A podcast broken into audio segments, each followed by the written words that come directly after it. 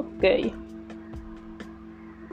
Hace un pequeño tiempo eh, estuvimos viendo todos cómo salió la Nether Update de Minecraft. Y justo en ese momento pensé, oh por Dios, tengo una computadora, puedo jugar Minecraft. Eso fue magnífico. Cuando empecé a jugarlo me di cuenta de bastantes cosas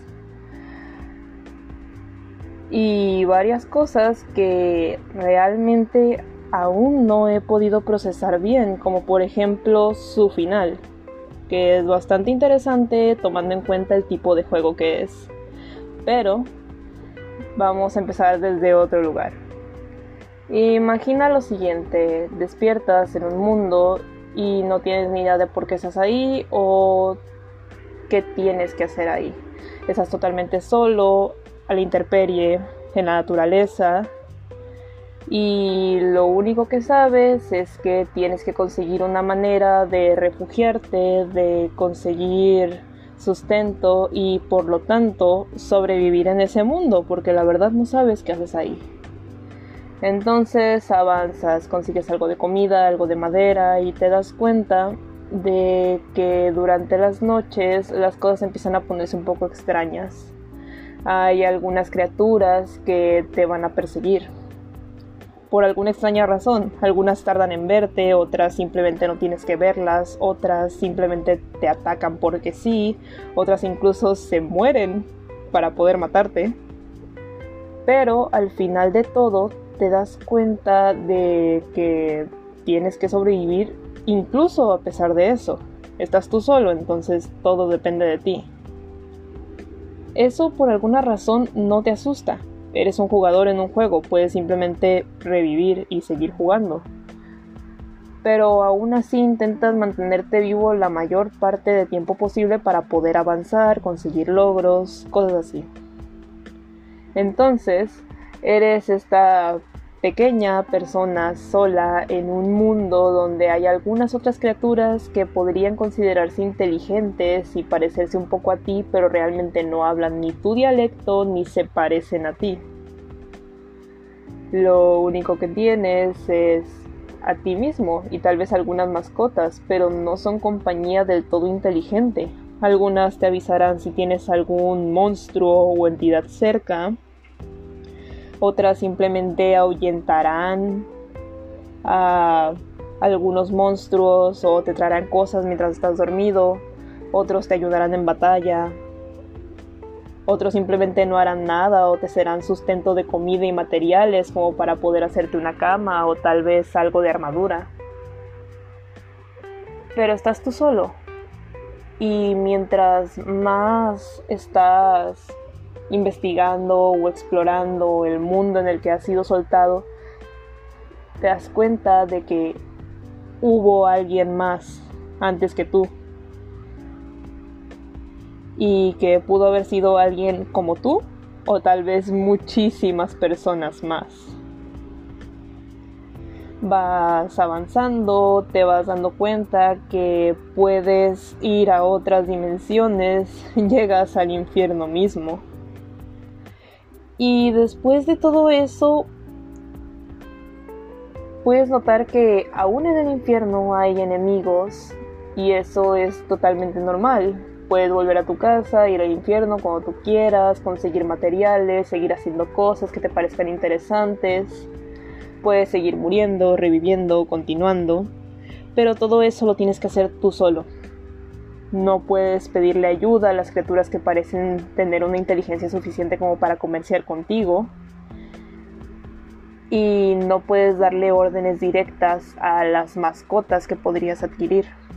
Eres tú solo, en un mundo que no sabemos realmente si el mundo está a merced tuyo o tú a merced de ese mundo. No lo conoces, no conoces absolutamente nada de ese mundo, solo lo que vas aprendiendo mientras vas avanzando. Y ese mundo realmente no está buscando matarte, solamente está ahí para que lo explores, para que lo modifiques a tu gusto. Estás solo y por lo tanto te toca ser independiente. Y es algo magnífico porque todo lo que hagas en ese mundo será algo que tú harás para tu bien. Será algo que tú harás porque te parece divertido, te parece interesante, quieres desaburrirte, vas a ir a explorar, vas a ir a pelear, vas a ir a conseguir experiencia para conseguir otras cosas, vas a ir a conocer, vas a ir a decorar, muchísimas cosas.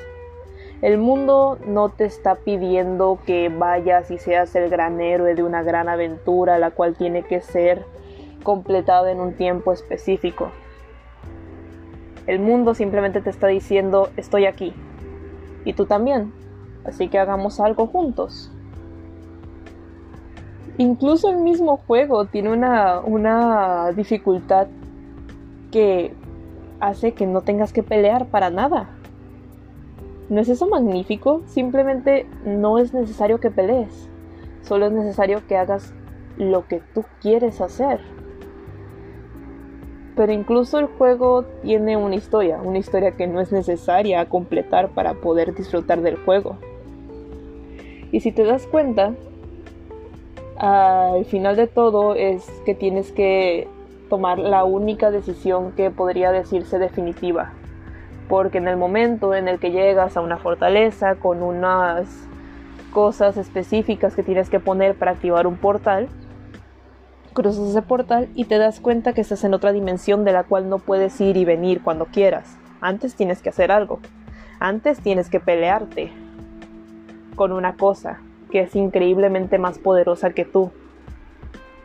Tienes que hacer algo que sí o sí tienes que hacer si quieres seguir jugando. Pero esa es la única decisión definitiva que tendrías que tomar en todo el juego. Y una vez que pasas esa ardua batalla, que para muchos es difícil, para otros no, llega el final del juego, por así decirlo. Y eso es lo interesante. De por sí es interesante el cómo el juego no te quiere obligar a jugarlo o a sentirte obligado a simplemente pelear y ser un gran héroe o a no hacer nada. Lo realmente interesante llega cuando terminas el juego. Cuando te das cuenta de que al final de todo solamente hay dos entidades, ni siquiera creo que podríamos clasificarlas como personas. Simplemente hay dos entidades hablando y no sabes por cuánto tiempo han estado hablando. Pero te das cuenta de que están hablando de ti. Te das cuenta que están hablando de ti, de lo que has hecho, de cómo ha sido tu desempeño, de lo que piensan de ti. Y de un momento a otro llegan a notar que tú estás siendo parte de esa conversación porque estás expectándolos, estás viendo esa conversación, eres un espectador de esa conversación. Y en vez de molestarse, sorprenderse o simplemente preguntarte qué haces ahí, aprovechan para dirigirse a ti. Directamente, vamos a hablar contigo. Siempre se refieren a ti como el jugador. Te hablan de lo que podría pasar, de cómo son dos partes del universo, pero aún así son el universo. Es como si el universo fuera dos partes que en realidad solo son el universo y pueden definirse como dos entidades diferentes. Te hablan acerca de ti, te hablan acerca de lo que eres. A veces dicen cosas que no puedes entender y lo definen como que lo que no estás entendiendo es algo que no puedes comprender porque simplemente no has llegado a ese punto en el sueño. Porque para ellos, el juego que acabas de jugar es un sueño y tu vida también. Solamente que hay una diferencia entre el sueño corto, que es el juego que acabas de jugar, y el sueño largo, que es la vida que estás viviendo. Incluso acerca de eso, no hablan de una manera triste acerca de nada. Hablan acerca de cómo eres parte del universo porque eres el universo. Hablan acerca de cómo eres algo tan grande como piensas serlo, pero que no estás tan apartado de todo como piensas estarlo. Hablan de que eres tan grande como piensas serlo porque eres el universo y no eres tan apartado de todo como piensas estarlo, porque eres parte del universo, porque tú eres el universo. Eres parte de todo porque eres el todo. Y realmente ellos se refieren a sí mismos como dos partes del universo que son realmente importantes, pero que en su totalidad ambos son el mismo universo, al mismo tiempo. Es impresionante porque al final de todo simplemente te dicen que el universo te ama. Y el universo te dice que eres amor. El universo quiere que sepas que te ama y que cada vez que eres feliz es el universo siendo feliz, porque tú eres el universo que realmente tendrías que enfocarte en sueños placenteros y alegres, que son sueños reales, porque tú estás teniendo emociones positivas y estás teniendo emociones que realmente aportan algo. Y cosas como las señas falsas y los sueños banales son simplemente tomados por episodios de depresión y ansiedad.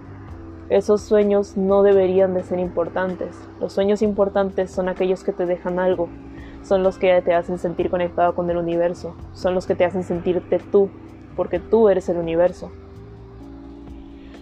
Incluso esas dos entidades te lo dicen de una manera que tú piensas que tienes que creerles, porque se definen ante ti como, no sé, eh, dioses, demonios, los típicos dioses de la luna y el sol, los fantasmas, los tipos de los tipos de sustancias u objetos que forman la realidad que nosotros entendemos. Se definen incluso a ellos mismos como quarks. Solamente se definen una y otra vez como todas las explicaciones que hemos tratado de darle al universo que nos rodea. Porque ellos son el universo que nos rodea. E incluso es muy extraño entenderlo porque te cuentan una pequeña historia. Es como si te tomaran en brazos, te sentaran enfrente de ellos, se sentaran enfrente de ti, te dirían que te van a contar una pequeña historia. Y te hablan acerca de un jugador que nació, creció y empezó a entrar a sueños cortos, sueños donde soñaba que era algún tipo de héroe sueños donde soñaba que tenía una gran misión, sueños donde pensaba que podía viajar a diferentes mundos, sueños donde tenía algún tipo de poder. Todos esos sueños eran reales porque el jugador los estaba utilizando, el jugador estaba soñando pero cada vez que acababa un sueño, el jugador había aprendido algo de ese sueño y soñaba aún más, soñaba mejor. El jugador simplemente estaba aprendiendo de los sueños para poder continuar con el sueño largo que era su vida. Y después de todos esos sueños, el jugador siempre terminaba soñando mejor, soñaba bastante. Pero el jugador siempre fuiste tú. El jugador es aquel que siempre se la pasa soñando entre historias e historias y al final de todo simplemente continúa con el sueño largo que es la vida porque sabe que es parte del universo, porque sabe que el universo le ama, porque sabe que el universo es amor, porque el jugador es amor. Después de todo esto y después de todos los conceptos que te termina soltando el juego en su mero final, simplemente te dicen eso. Eres amor, el universo te ama. Y ellos también te aman, porque ellos son el universo. Te dicen que en realidad tú eres el universo porque eres el universo probándose que puede hacer algo diferente. Eres el universo probándose que puede ser original. Eres el universo probándose que puede reír, sonreír, amar. Eres el universo probándose que puede soñar pero después de cada sueño tienes que despertar. Y a eso te exhortan al final de todo el discurso, a que despiertes. Despiertes de una vez y continúes con el sueño largo que es la vida. Y si quieres volver a soñar con que eres un minero en algún tipo de mundo cuadrado, que vuelvas a hacerlo. Si quieres soñar con que eres un cazador de vampiros, te pongas a soñarlo. Pero que todo eso te enseñe a continuar con el sueño largo que es la vida. Porque simplemente al final de cada sueño tienes que despertar y continuar soñando.